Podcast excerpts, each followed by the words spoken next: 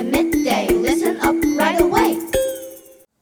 Good afternoon, Good afternoon. Ian. I'm so excited. Why is the school cancelled? No, you wish. It's PE class later. Right, PE class is the only chance we get to be outside. And enjoy the taste of freedom. Exactly. We spend nine hours a day, five days a week at school, during which we only get to be out to be to get to breathe the fresh air for two sec- sections. It's not like I don't like other subjects. It's just I'm tired of being in the classroom all the time.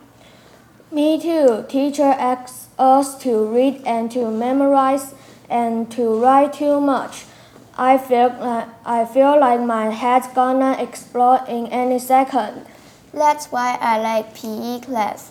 No writing, no reading, no tests, no stress. Some might re- think repetitive training is tedious, like listening to teachers. And, or training is harsh like preparing for a test.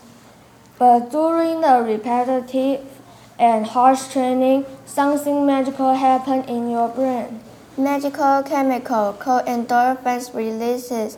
These endorphins trigger a positive feeling in the body.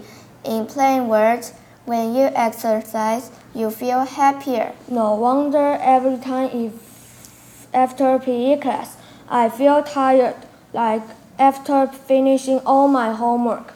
But instead of just feeling tired, I feel I feel Happy, right? yes, I feel like my stress had disappeared with my sweats. Angela, what's your favorite sports? I like running. It's easy. I don't need a ball or a court or anything else to do it. I just need a pair of sneakers. Everyone has a pair of sneakers. Everyone can run. Everyone can enjoy the breeze cool your face when you are hot on running. I love that. What's your favorite? I don't know if I have a favorite. I just love being outside all in all. If I must say, I will say hiking.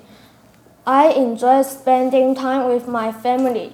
We have gone on hikes for many times, and each one is unforgettable.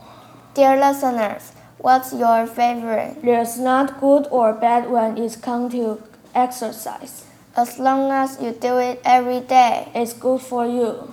Keep up the good work. That's today's Voice of Children. Until next time, bye.